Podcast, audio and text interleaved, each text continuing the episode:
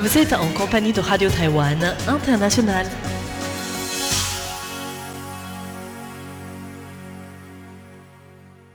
Bonjour et bienvenue en compagnie du service français de Radio Taïwan International. C'est François-Xavier Boulet pour vous accueillir et vous présenter le programme de ce mercredi 14 août. Nous vous proposons dans un premier instant de suivre l'actualité de ce mercredi, à commencer par le journal de la rédaction qui vous sera présenté aujourd'hui par Meg Wang. S'en suivra le décryptage proposé par Valentin Floquet qui vous parlera encore de sport cette semaine en vous proposant un éclairage sur la communauté du triking, un jeune sport, et de sa communauté taïwanaise, tout en revenant sur la troisième édition du TTJ 2019, c'est-à-dire du Triking Taiwan Gathering, l'événement international de l'année dans ce sport. Ensuite, dans la partie thématique de notre programme, nous vous invitons à suivre deux émissions, à commencer par La ville en pratique animée par Clément Tricot, qui poursuit cette semaine son entretien avec Jeff Rowe, professeur à l'Université de Washington à Seattle, qui s'attardera notamment sur deux livres qu'il vient de publier. La ville en pratique sera suivie de l'émission Taïwan à la carte, animée par Thérèse Pan et moi-même, avec la présentation des recettes toujours liées à l'été, avec cette fois-ci un mélange entre une salade de crevettes au melon, sans oublier un dessert glacé dans un bol de melon. Voilà pour le programme de ce mercredi 14 août. Je vous souhaite à toutes et à tous une excellente écoute en compagnie du service français de Radio Taïwan International.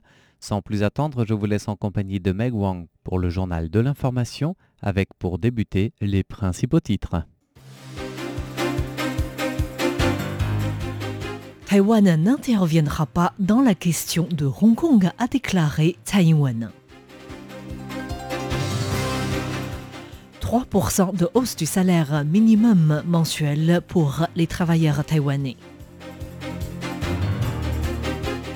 Journée internationale des anciennes femmes de réconfort. Et la Fédération taïwanaise de football a signé une collaboration avec l'Université nationale des sports. Bonjour à tous, vous êtes bien à l'écoute de Radio Taïwan International. C'est Guang à l'antenne. Tout de suite, le développement de notre journal de ce mercredi 14 août.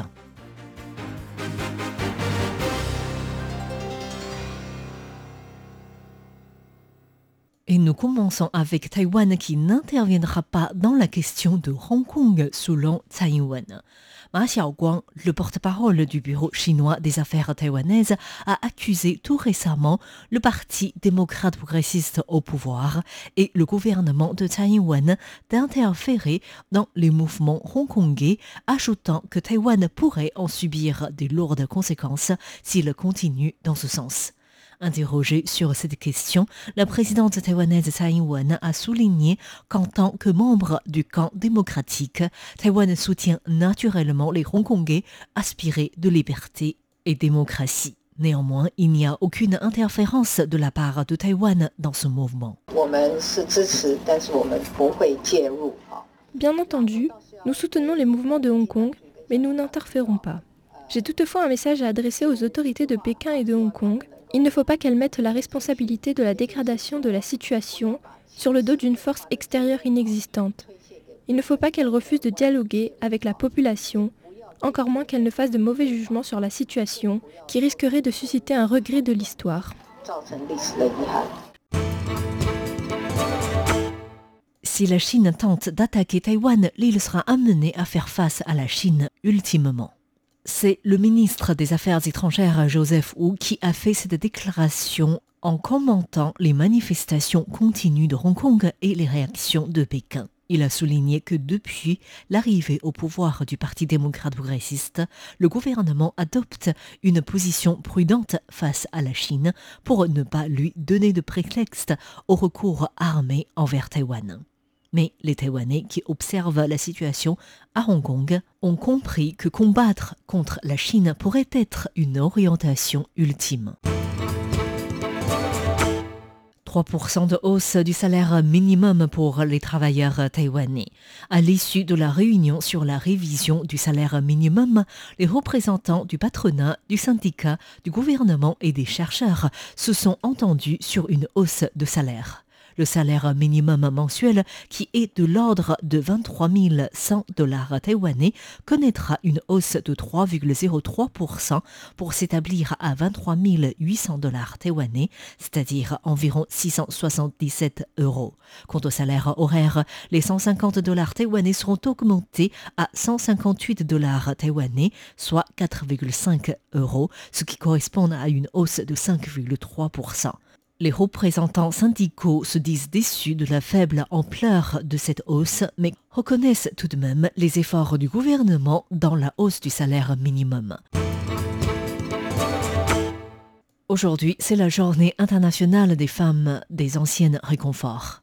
Le 14 août 1991, une Coréenne s'était levée pour connaître avoir servi l'armée japonaise pendant la Seconde Guerre mondiale en tant que femme de réconfort depuis le 14 août est la journée internationale des femmes de réconfort et les Taïwanaises qui avaient également été enrôlées par l'armée japonaise ont levé leur voix progressivement. Cependant, elles n'ont jamais obtenu d'excuses du Japon et avec le temps, seules deux anciennes femmes de réconfort taïwanaises sont encore en vie. La fondation Taiwan Women's Rescue s'est présentée ce matin devant la représentation japonaise à Taïwan pour exprimer leurs regrets. Voici les propos de Fan Qing, présidente exécutive de la fondation.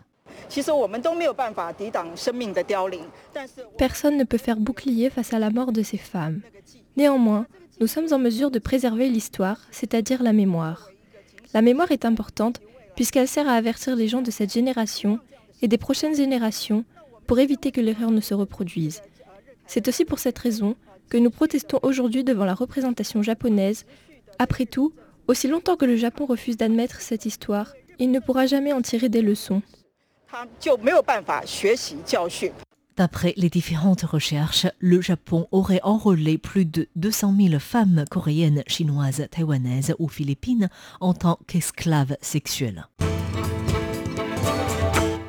Nouvelle subvention pour encourager les naissances. Le ministère de l'Intérieur a annoncé la date du 2 septembre pour que les jeunes s'inscrivent à la demande de nouvelles subventions au logement. Ces nouvelles subventions concernent trois catégories de personnes, à savoir les célibataires âgés de 20 à 40 ans, les couples mariés depuis moins de deux ans et les familles ayant des enfants mineurs. La subvention variera de 2600 à 5000 dollars taïwanais, c'est-à-dire de 74 à 142 euros par mois en fonction du revenu et du lieu de résidence de chaque famille. Ce plan de subvention est prévu pour 24 000 foyers dans un premier temps. Le ministère des Sciences présente ses accomplissements dans les pays de l'Asie du Sud-Est et du Sud. Le ministère des Sciences a présenté aujourd'hui ses accomplissements dans le cadre de la nouvelle politique vers le Sud. Le ministère a établi 12 instituts de recherche dans 9 pays, parmi lesquels Singapour, l'Indonésie, la Malaisie, l'Inde ou encore le Myanmar. Conformément aux besoins de chaque pays partenaire, les instituts couvrent les domaines de la qualité de l'eau, de la médecine intelligente, de la préservation écologique, du changement environnemental ou des sciences humaines. Le ministre des Sciences, Chen Liangji, a notamment souligné l'intérêt de ces partenariats. Si nous nous basons uniquement à Taïwan, jamais nous n'obtiendrons autant de données relatives à des recherches. C'est également la même situation quant à la recherche sur des espèces de plantes. Je pense ainsi que nous sommes également gagnants dans ces investissements. Après tout, les deux parties intégreront les données relatives qui attireront la participation d'autres sur le plan des réseaux académiques internationaux ou sur les tests en laboratoire.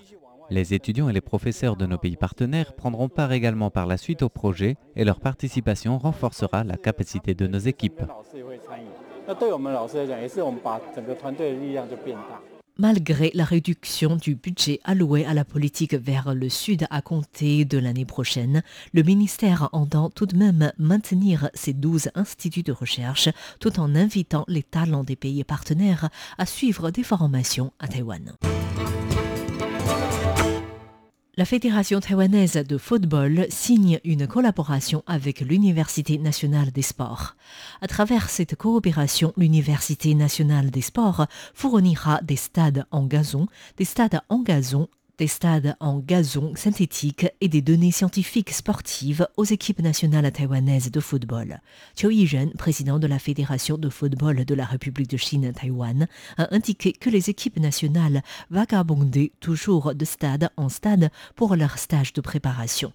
Il leur manquait de terrain adéquat et fixe pour leurs entraînements. Ainsi, grâce à la coopération concrétisée aujourd'hui, les équipes nationales de football ne seront plus obligées de se déplacer entre villes et surtout les équipes pourront profiter des ressources académiques en matière de nutrition, de médecine ou encore de gestion de compétition et d'entraînement. C'était Megouan qui vous a présenté notre journal de ce mercredi 14 août. Merci de votre attention et bonne écoute à tous en compagnie de RTI.